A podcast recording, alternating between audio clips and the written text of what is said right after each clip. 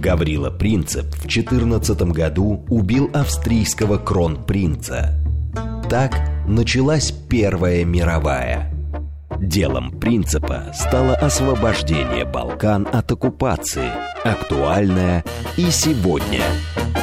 Дело принципа. Авторская программа политолога Олега Бондаренко о современных Балканах и Европе. Дело, Дело принципа. Программа предназначена для лиц старше 16 лет.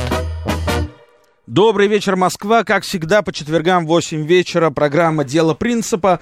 Это совместный проект радиостанции «Говорит Москва» и портала balkanist.ru. Если вам интересно, что происходит в нашей Европе, на Балканах, читайте balkanist.ru, подписывайтесь телеграм-канал «Балканист 2019» и а, YouTube-канал «Балканист ТВ». А, сегодня мы будем говорить о теме, которая началась с Балкан, но затронула в итоге всю Европу, а в нескольких странах, в том числе в нашей, даже породила революцию. А, тема звучит так. Как забываются войны? Феномен Первой мировой для России. И чтобы поговорить на такую серьезную, глубокую историческую, историосовскую, философскую в чем-то тему. Я пригласил сегодня к нам в гости Бориса Владимировича Межуева, главного редактора проекта «Пабликум». Угу. А, Борис, Здравствуйте. Приветствую. Здравствуйте. Напоминаю, что у нас работает смс-портал для ваших сообщений по номеру плюс семь девять два пять четыре восьмерки девяносто четыре восемь. Телеграмм для сообщений говорит МСК Бот. А во второй части программы будем ждать ваши звонки и комментарии по номеру 8495-7373-94-8. Если вы нас хотите не только слышать, но и видеть, заходите на YouTube, набирайте «Говорит Москва», и вы нас увидите. Итак, а, понятно, что сейчас, когда мы находимся уже а, на каком? На 16 месяце ведения боевых действий на Украине, любые разговоры о начале и завершении войн, они не могут не иметь параллелей. И даже если мы не будем эти параллели проговаривать, они все равно будут подразумеваться. А, и все-таки вернемся, да, это традиционная для нашей программы тема, тема летняя, по понятным причинам, июльская, потому что Первая мировая началась, как известно, летом, 1 августа, после 28 июня, убийство Гаврилы Принципа, собственно, наша программа так и называется, «Дело принципа», имея в виду дело Гаврилы Принципа, разумеется, да, а после убийства Гаврилы Принципа Франца Фердинанда, а, и, и, и неожиданно началась война, которую никто не хотел, и в то же время, которую никто не смог предотвратить. Война, которая оставила по себе больше вопросов, чем ответов, которая стала для Европы, а, можно сказать, главным историческим памятником – для, на протяжении всего 20 века. И вот до сегодняшнего дня главный день, который отмечают, например, во Франции, и не только во Франции, да? В Америке. А, в Америке, ну, в первую очередь, в Европе, да, 11 ноября. Кстати, в Сербии тоже. В Сербии тоже 11 ноября, выходной официальный день окончания Первой мировой войны. А, и другое дело, что сейчас это уже а, Memorial Day. Да, по принципу э, такого бессмертного полка, который изначально был задуман для памяти э, павших в Великой Отечественной войне, а потом уже стал общим местом для угу. всех павших, да, для всех павших героев. То же самое и здесь. Уже 11 ноября становится э, днем памяти всех, не только героев Первой мировой войны.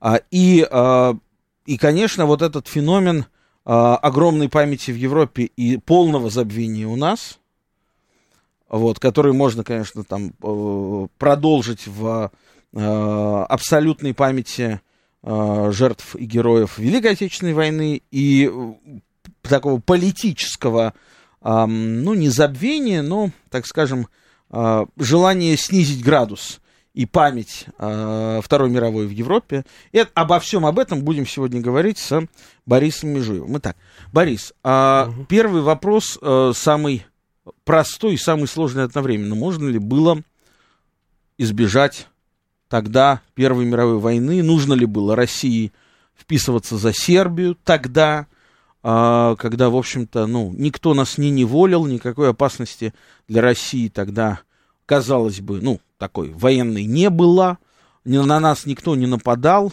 Россия сама поддержала Сербию, а, а дальше все завертелось, закрутилось, последовательность действий.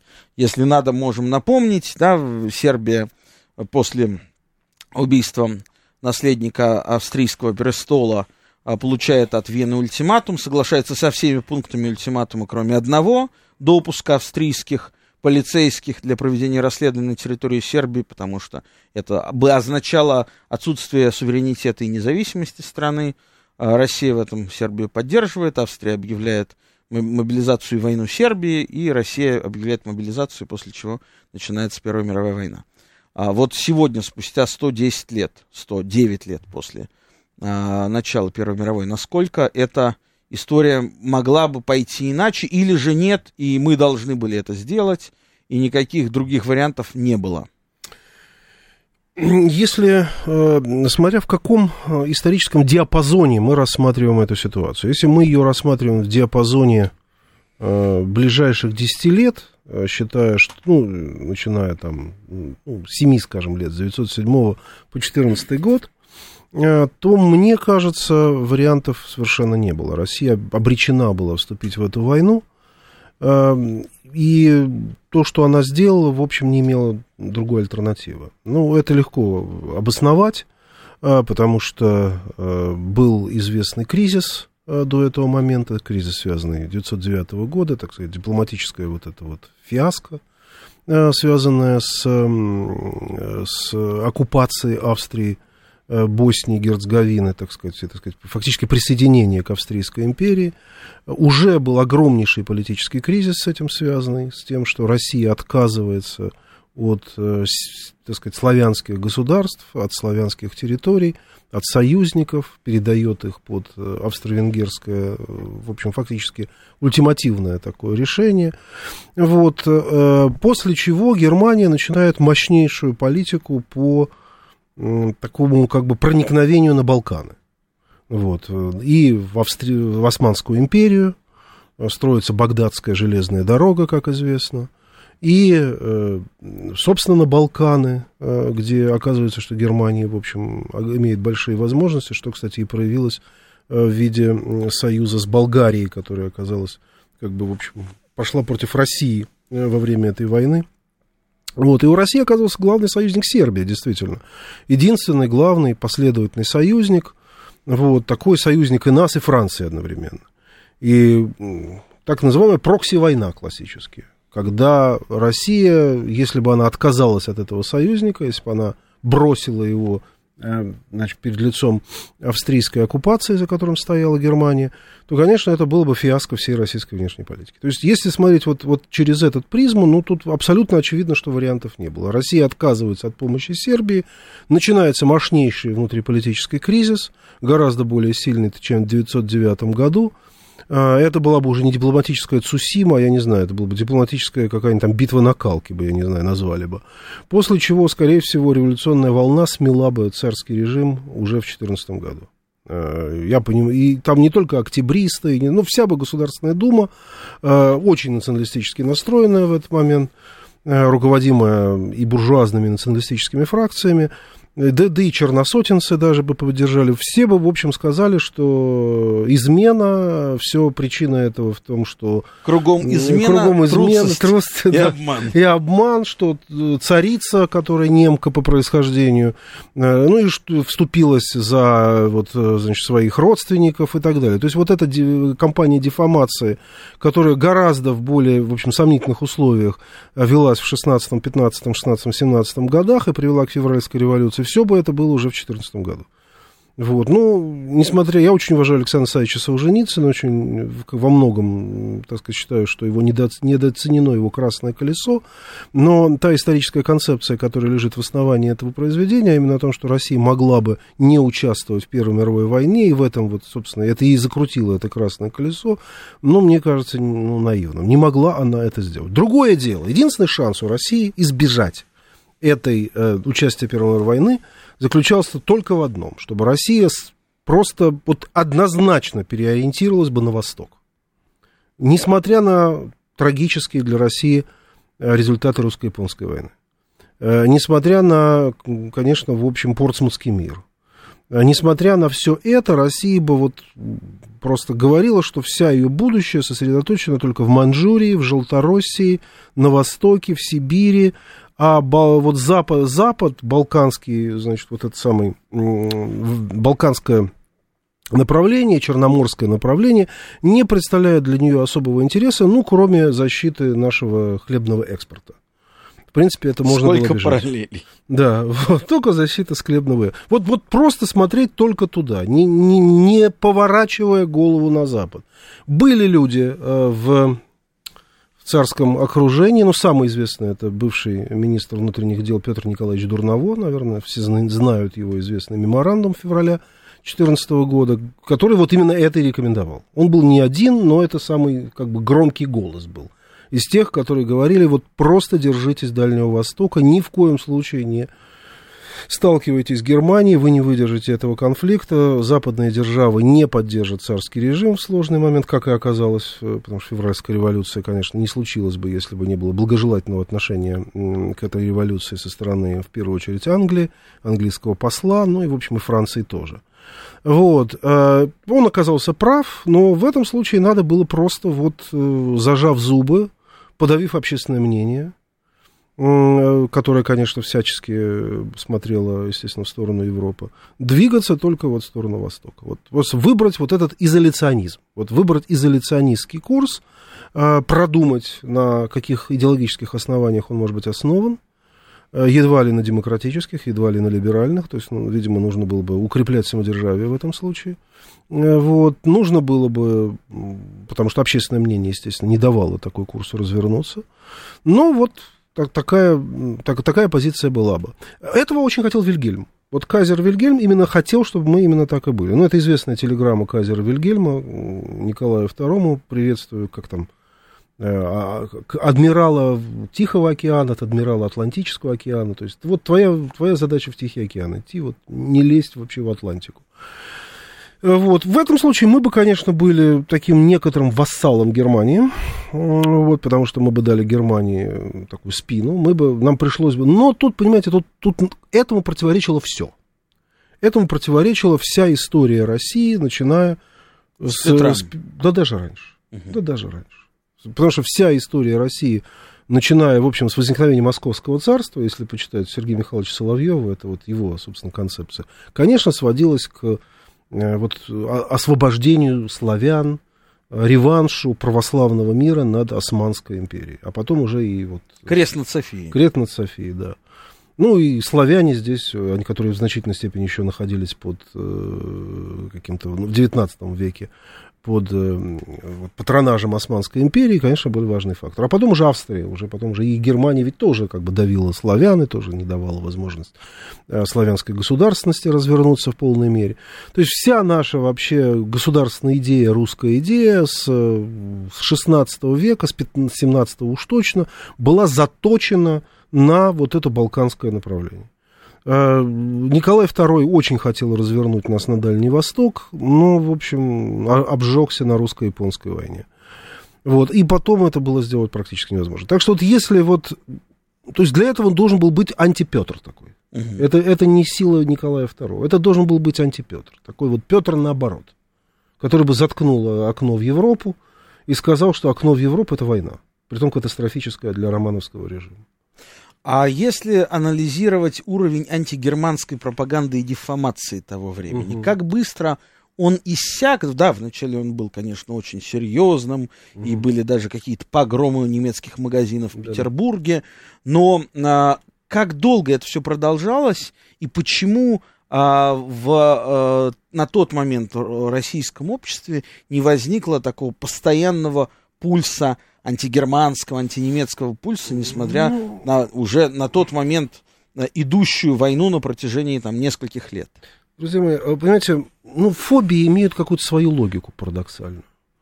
А, я помню еще 90-е годы, э, помню там музей, бывший музей Владимира Ильича Ленина, здание Государственной Думы, где была вот эта патриотическая черносотенная литература продавалась. И вот было ощущение, что вот она вот наполняет собой, если не Москву, то какое-то подполье. И там, естественно, юдофобия, в общем, торжествовала. Обсуждался все, значит, вот, вот а оказалось, что юдофобия просто играет огромную роль э, вот э, в российском национальном сознании, патриотическом сознании. Потом как-то все рассосалось, этот вопрос никого не интересует, никого не волнует. Вот так же рассосалась и германофобия в то время. Она, понимаете, всякая фобия, как правило, имеет очень ярко выраженный социальный оттенок. Вот какой, как, люди не просто этничность не любят другую, а люди не любят какую-то определенную социальную страту. Социальную страту, да, выраженную, да, выраженную, этничность. Да, выраженную этничность. Просто евреи уехали. Ну, в известной степени. Финансовый капитал в значительной степени стал разным, по крайней мере, интернациональным, и мы видели и, русский тоже финансовый капитал и так далее. Вот, и этнический русский. И тем более, действительно, так сказать, в общем, этот фактор стал гораздо меньше, чем, скажем, был в советские годы. Вот, а, и вот мы видели в Германии, с, с Германией, что такое было немец? Немец это был аздзейский немец, э, представитель, так сказать, придворных кругов, э, которые вот они как-то вот плохо себя ведут, подавляют славян, не дают возможность э, настоящим знаете, этнически славянским русским фамилиям Э, прорваться наверх там и так далее. И поэтому, в общем, вот эта германофобия, она в значительной степени имела, ну, она имела отчасти экономический характер, там были, вот у нас тут, в частности, были немецкая слобода, не, не так далеко отсюда, где большое количество немецких магазинов, там, немецких часовых мастерских и так далее. Но в значительной степени была вот эта вот придворная, так сказать, группа, действительно, адзейских немцев, которая все время вызывала подозрение в том, что она такая не очень патриотическая, хотя она была довольно сильно патриотическая. И, конечно, исходила из, если не из национальных, то из имперских интересов очень, очень серьезно. Как только эта проблема исчезла, как только оказалось, что, в общем, этих людей уже нет, они уехали за границу, кто-то погиб в годы гражданской войны и так далее, мгновенно вообще эта германофобия сошла на нет. Как только ушел ее социальный подтекст, оказалось, что вообще ничего подобного не существует, никакой такой изначально глубинной германофобии, тевтонофобии э, в русском человеке, собственно, не существует. Вот это все всегда очень сильно имеет эту социальную обусловленность. Поэтому, к сожалению, очень часто внешняя война является частью каких-то внутренних войн. Россия вела Первую мировую войну, в значительной степени уже вела ее как гражданскую. Даже те люди, которые были патриотически настроены, я сейчас не про большевиков говорю, которые хотели превратить эту войну в гражданскую, а те люди, которые были как раз очень настроены антигерманские – они на самом деле во многом вели войну не столько с Германией, не столько с Вильгельмом даже, сколько вели войну вот с этой вот придворной комарилией. Внутренним немцем. С внутренним немцем, да, который не дает, якобы не давал возможности настоящей, значит, славянской идеи э, развернуться в полной мере. Вот, ну, как всегда, я, я считаю, что это вообще беда, потому что э, часто очень просто реальные национальные, имперские даже интересы приносятся в жертву вот этим вот всяким идеям. Но в данном случае, в данном случае, тут нельзя так однозначно сказать, потому что реально проблема была. А, понимаете, там в Германии тоже надо было, чтобы понимали, что у России есть особые интересы на Балканах, что нельзя давить на Россию, нельзя давить в том числе на Сербию, как союзницу Россию. Но, понимаете, это понимал Бисмарк. Очень хитрый, умный Э, прагматичный Который политик. много лет в России проработал. Много проработал, терпеть не мог, может быть, даже Россию по-своему, но он был снят за то, что он был. Между прочим, его отставка была связана именно с, как бы, с тем, что он призывал к осторожности по отношению России. В 1990 году, кажется, его Вильгельм отправил в отставку именно потому, что он говорил, не надо вот как бы задевать Россию. Э, не надо проводить ту политику, которая может создать у России ощущение опасения, что за ее спиной там договариваются. Ну и, естественно, то он уходит, и тут же Россия заключает э, франко-русский союз там в два захода в 1991-1993 годах. И все, и сразу уже вовлекается в ту игру, которая, в конечном счете, ее приводит на Первой мировой войне. Вот, и, э, ну, понимаете, ну, вместо Бисмарка приходит очень, по-своему, наверное, талантливый кайзер, но который совершенно не понимает вот этой всей осторожности. Он не понимает, что надо не перегибать палку. Вот. Надо действовать, э, ну, в общем, он действует совершенно безрассудно, вот, и, разумеется, наталкивается на, с одной стороны, противодействия Англии, которая тоже изначально не собиралась ведь с Германией особенно ссориться. Это же тоже там все мифология, что Англия сразу уже там была там, антигермански настроен, что эти противоречия были неизбежны. Они были совсем избежны, их можно было бы избежать. Но Англия боялась, что Германия оспорит ее преимущество на море. И когда Германия начинает строить флот, Англия начинает напрягаться, напрягаться, напрягаться. Ну и в конечном счете мы знаем, чем это напряжение э, привело. Ну и о России тоже, естественно, начинает напрягаться, когда понимает, что вместо этого союза трех императоров возникают партикулярные отношения э, с, у Германии с Австро-Венгрией, которые там временно еще Италия присоединяется, возникает этот тройственный союз. Ну и тогда Россия начинает, собственно говоря, искать союзников на Западе, и возникает вот этот вот парадоксальный франко-русский союз. Вот, понимаете, поэтому, поэтому, как сказать, это, это вот, да, это историческая неизбежность, эта война. Это историческая неизбежность, которую, э, чтобы избежать чего-то подобного нам в дальнейшем, надо, конечно, понимать, как, ну, на чем можно основывать этот изоляционистский курс.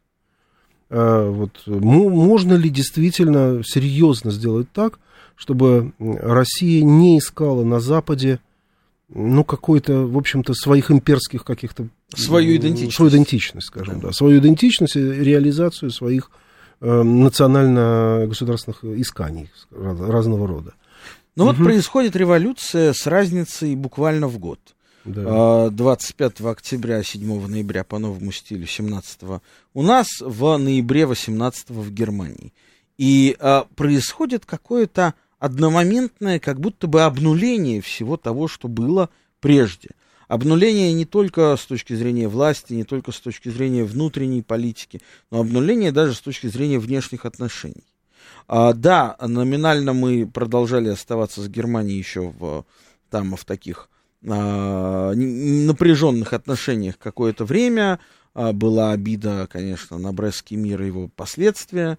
А сколько территории удал, э, значит, пришлось оставить, но а, проходит совсем немного времени, буквально 3-4 года, Рапальский мир, и вот уже новая советская Россия становится чуть ли не главным союзником новой да. Веймарской республики, новой Германии, и как будто бы уже забыты все то, что воевали перед этим 4 года, то, что 10 миллионов с российской стороны полегло, с немецкой стороны цифры меньше, но тоже довольно весомые. И, и эта история, оказывается, страница уже перелистана. Угу. Ну, вообще-то не надо забывать еще один момент, гораздо более парадоксальный. Все-таки большевики приходят как сателлиты Германии. Все-таки в значительной степени. Это, конечно, звучит жутко, но поначалу вообще все антибольшевистское сопротивление – связано отнюдь не с социальной политикой большевиков. В некоторой степени связано, конечно, с разгодом учредительного собрания, но главным образом это протест против Брестского мира и вот этого разворота в сторону Германии. Э, напомню, что там и мятеж левых эсеров привел к убийству посла Мирбаха, да, э, германского посла, и, собственно, движение Корнилов, Корнилова тоже в значительной степени было обусловлено именно этим неприятием германского разворота э, так сказать, России, вот, и так далее, и, пот- и территориальных потерь с этим связано. То есть, на самом деле, тут было, предпосылки были очень значительные к тому, что потом стало духом Рапала, так называемым. То есть, Россия уже совершила такой сильнейший поворот э, при большевиках, который было очень сложно принять большому количеству людей, и это, в общем, была серьезная проблема, потому что, конечно, белое движение было, в общем, антантофильским. Угу. Ну, не, не все, не полностью, но, но на 80%. 80% это были те самые части, которые считали, что у них отняли победу. Вот, отняли победу вот эти большевики, ударив в спину там и так далее. Вот, а, и потом, конечно, отношение к Версальскому миру, отношение к тому, что этот мир несправедлив.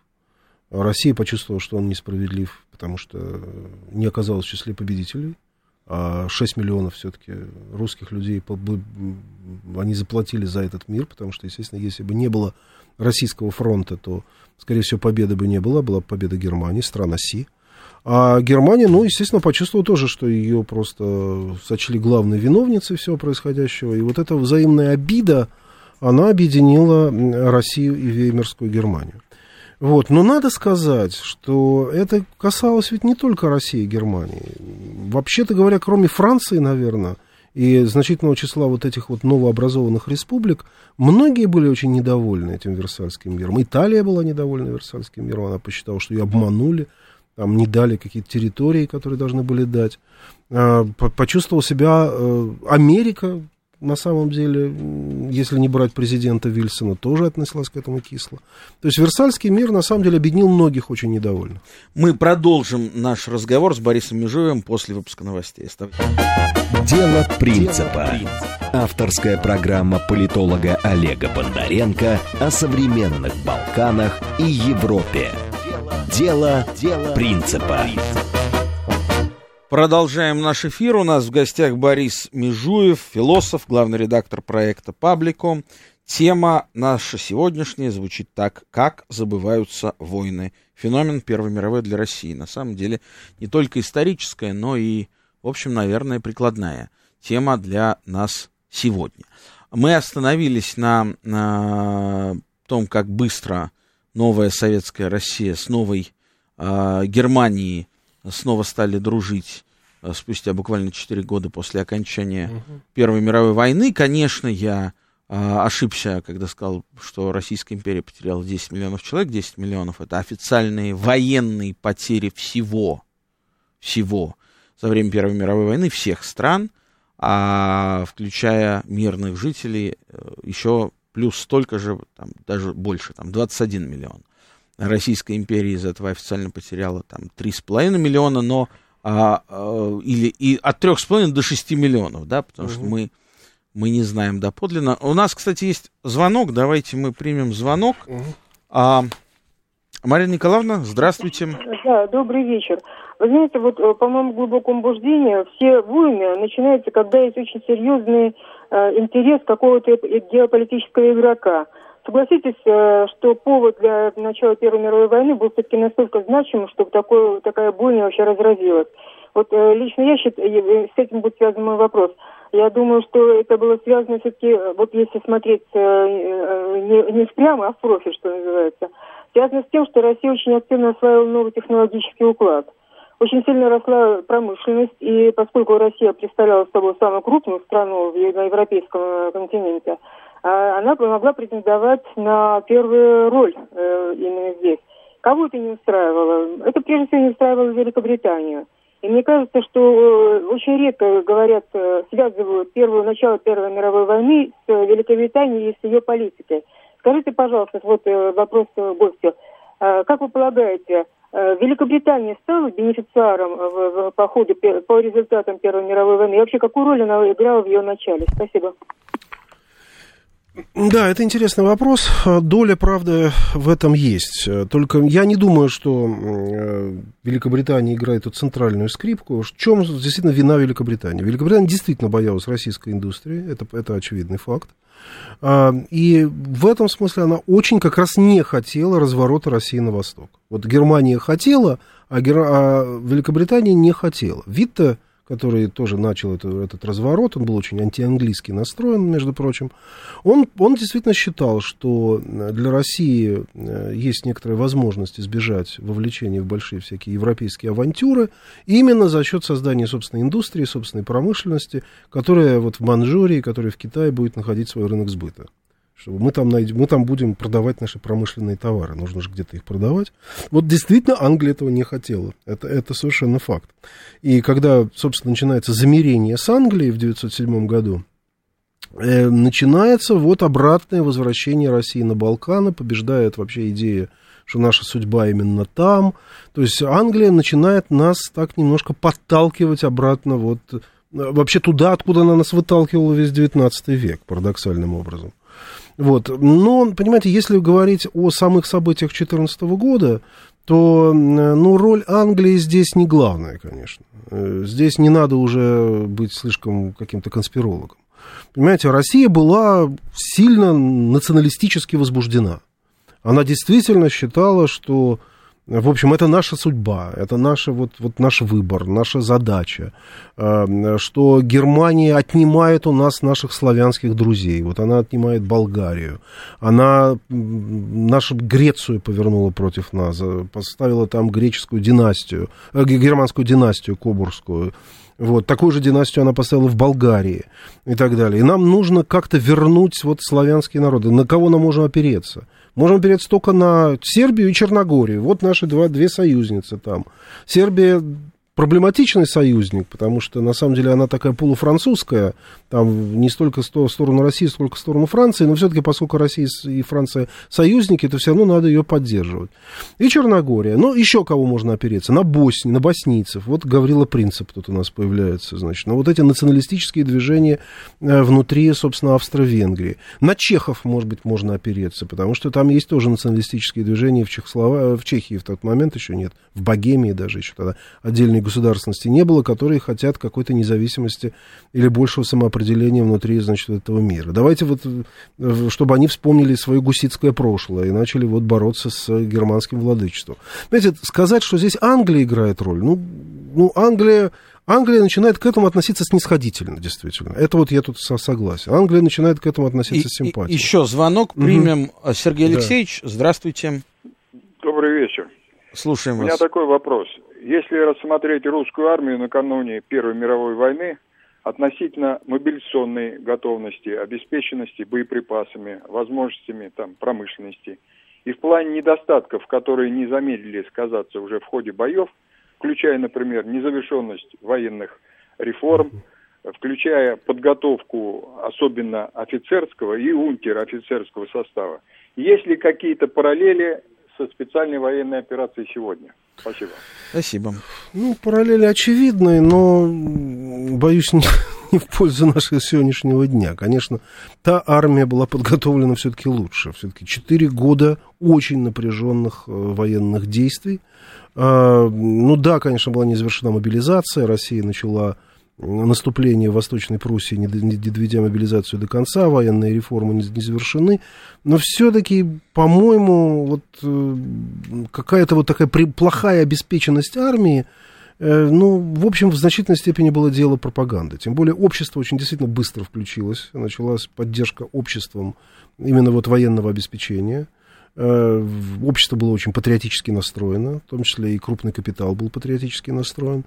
Э, это возник этот союз земель и городов. В общем, ну, армия начала, начала как-то постепенно обеспечиваться, и проблемы, которые возникли в армии, были, мне кажется, связаны не с ее плохой, э, так сказать, военно-технической подготовкой, а сколько просто в силу растягивания фронта и просто вот этой позиционной войны. Это была просто война выдержек на самом деле. Ну и плюс вот по цифрам мобилизовано да. было 15 миллионов да, солдат. Для понимания. Конечно. Да? Ну, она была, ну, действительно, первая вот эта неудача 2014 года, они э, ставились в вину, вот, потому что было, так сказать, Россия начала вот этот военный удар, э, тем самым сорвав так называемый план Шлиффена, который должен был привести к быстрому падению Берлина и быстрому падению Западного фронта. Этого не произошло. А, Париж, собственно, французской, вот эта вот французская линия удержалась, но Россия за это заплатила вот этой разгромом армии Самсонова. Но потом, в общем, держался фронт, он держался, конечно, с переменным успехом, но если бы не февральская революция, если бы не все эти недостатки, связанные уже с разложением армии, ну, в общем, фронт бы удержался до ноября 18 года, когда в войну уже вступили Соединенные Штаты Америки, там, и, в общем, ситуация для Западного фронта улучшилась. Поэтому эта проблема немножко другая. Это действительно была война на истощение. А, но Россия не привыкла вести войны на истощение. Она вообще никогда не вела войны на истощение.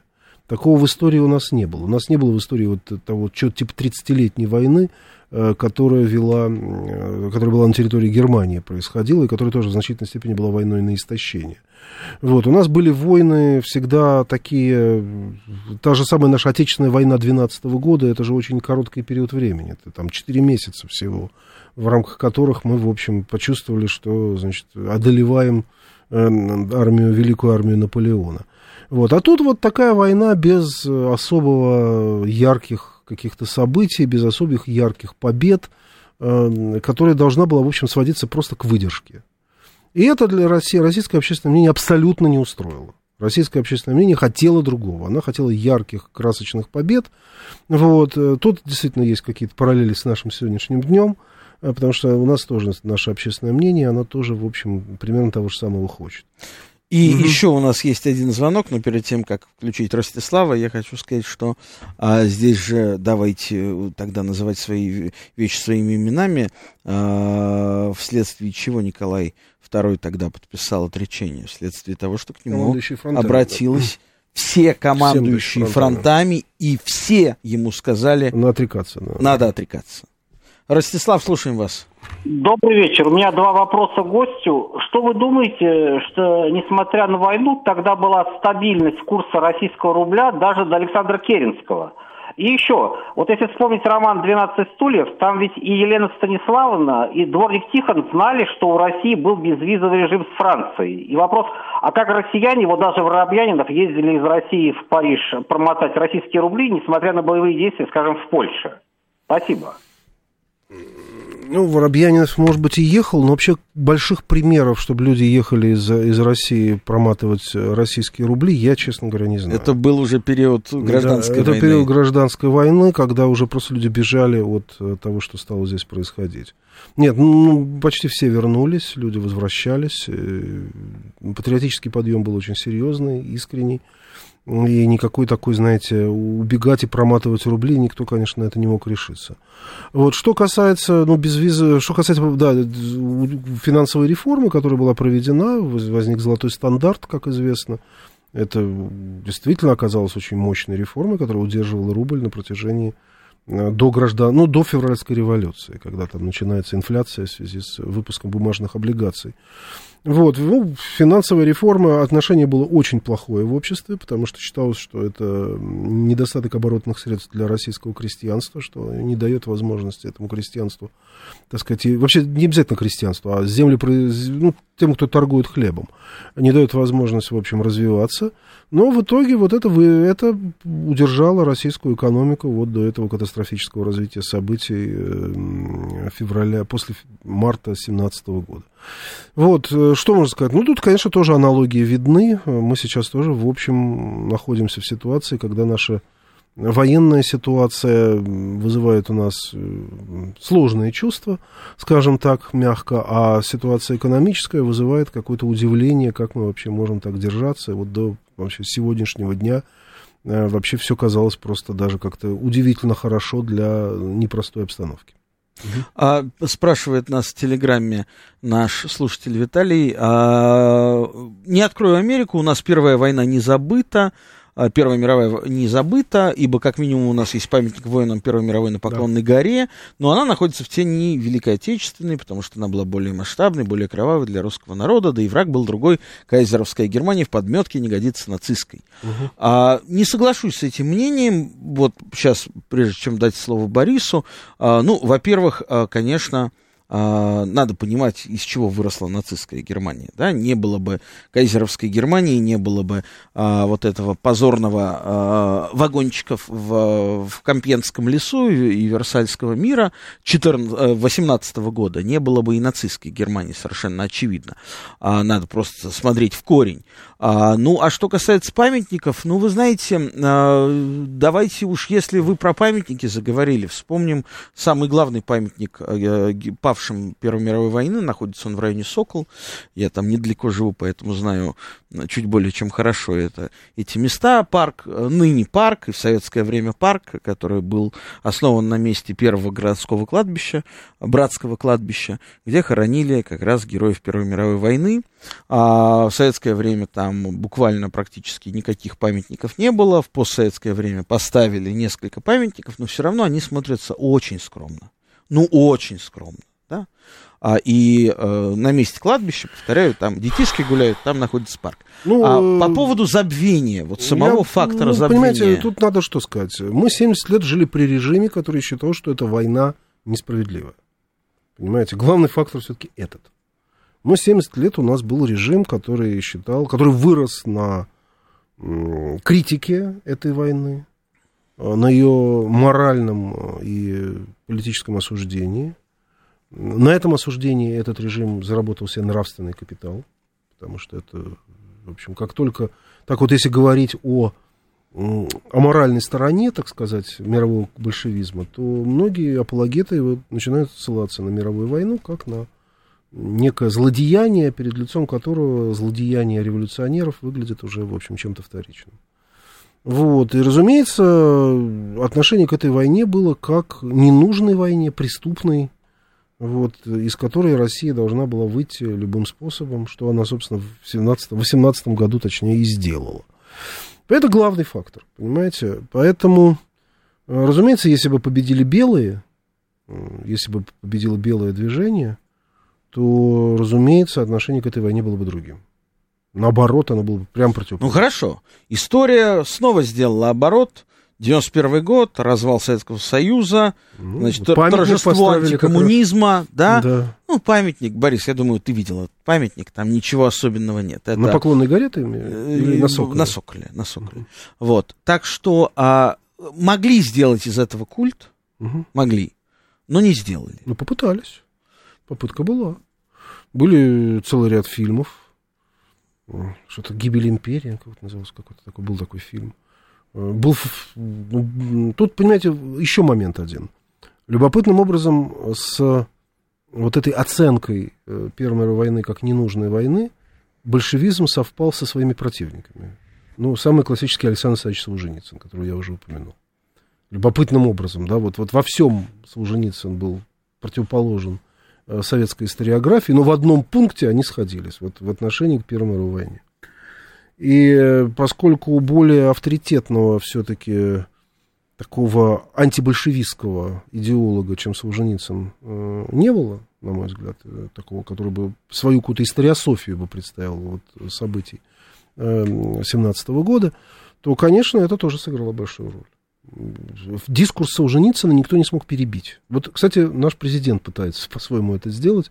Э, У него явно есть э, какое-то свое видение э, событий Первой мировой войны. Он даже вот, вот в недавнем своем выступлении, посвященном вот э, драматическим событиям 23-24 июня, э, вспомнил 17 год и сказал, что если бы вот не предательские тогда вот февральские это выступление, это, значит, Россия бы была в числе стран-победительниц. Видно, что эта тема его волнует. Но э, при всем, так сказать, естественно, уважении э, к нашему президенту, все-таки за этим не стоит такого же, такой же эпопеи, как каково является «Красное колесо».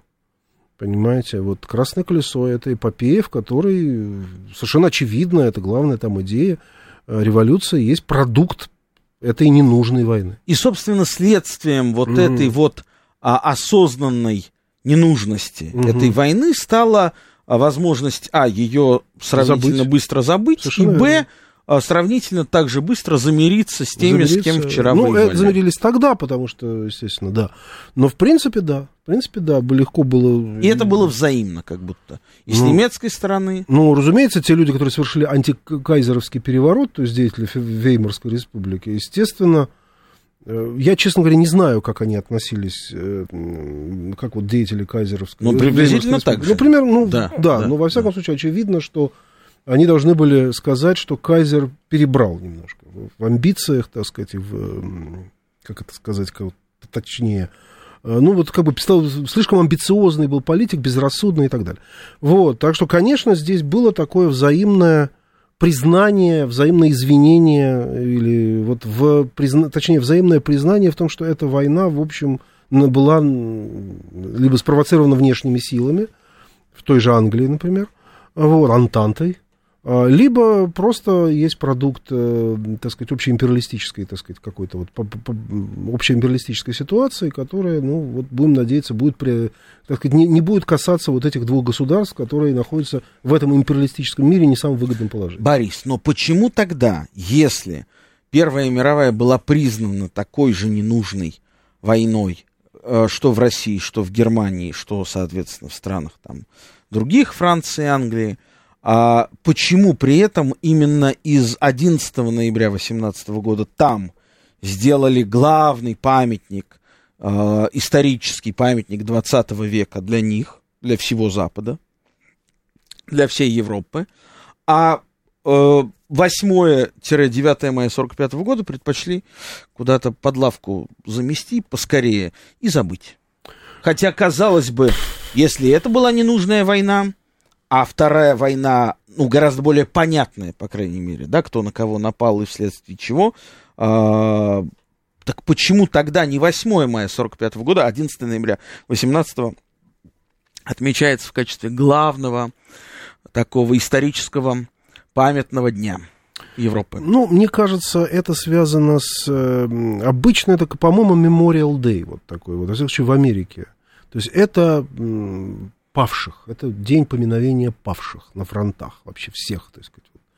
А я могу сказать почему. Потому что э, вот есть какая-то такая глубинная философия современной Европы, э, которая вот в частности в этом и проявляется, которая, вот как бы если ее так суммировать, то можно сказать, что вот идея национального суверенитета, идея суверенных национальных государств, которая России, например, очень близка сегодня, она в конечном счете приводит вот к таким катастрофическим развитиям событий.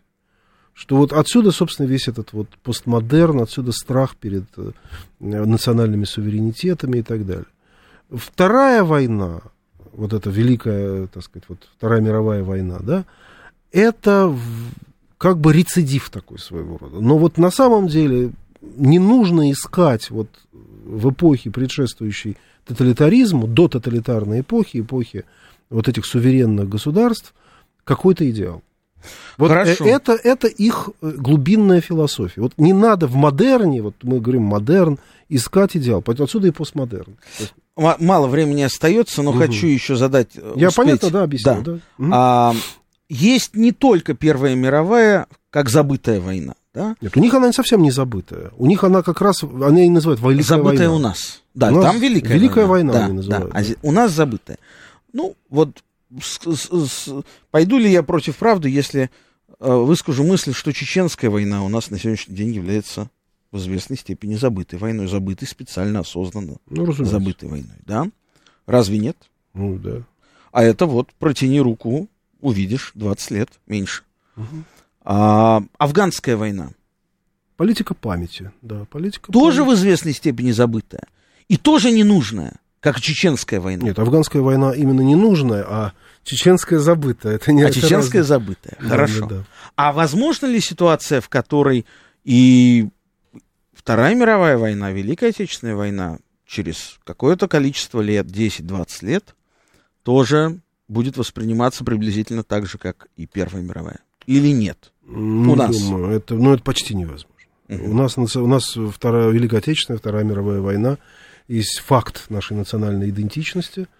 А, это некоторый, так сказать, элемент э, ну, просто как бы национального выживания, национальной судьбы, я просто не представляю, что отношение к ней будет другое. А вот, вот Первая мировая война, которая, кстати, э, к, чему я веду-то? Я считаю, что она не, не была ненужной. Это тоже наша национальная мифология.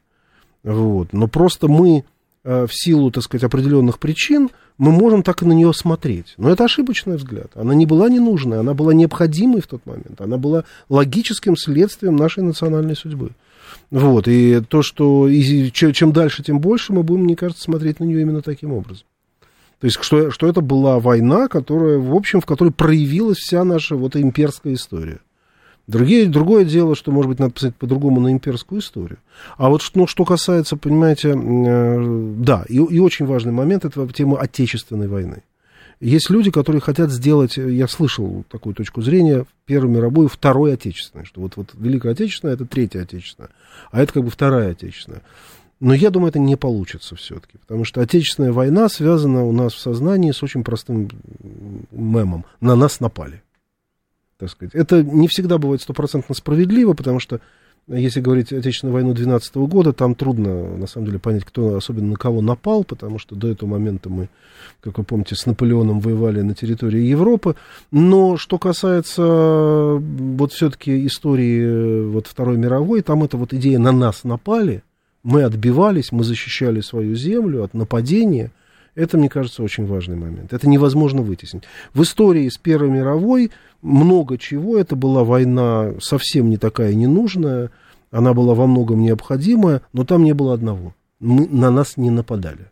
Мы, мы защищали кого-то, но тем не менее на нас нападения на нас не было. Это мы перешли в наступление, это мы нанесли удар по территориям Восточной Пруссии, с чего, собственно говоря, эта война... Ну, там началась она с объявления войны, но, тем не менее, мы начали мобилизацию и так далее. С действий России. Вот. И это не делает ее возможным сделать ее отечественной войной. Хотя, понимаете, не все те войны, которые являются, не являются отечественными, являются ненужными. Как вы понимаете, мы не можем на сегодняшний день позволить себе а, подобную дискуссию в отношении нынешних боевых действий, официально именуемых специальной военной операцией. Но каждый из вас может сам сделать выводы и провести параллели между сегодняшним днем и тем временем, которое было а, в 1914-18 годах и в любую другую эпоху. Сегодня мы с вами обсуждали, как забываются войны, с Борисом Межуевым, философом, главным редактором проекта «Паблику». А, я Олег Бондаренко. Слушайте нас по четвергам в 8 вечера. Балканы. Это интересно. Всем пока.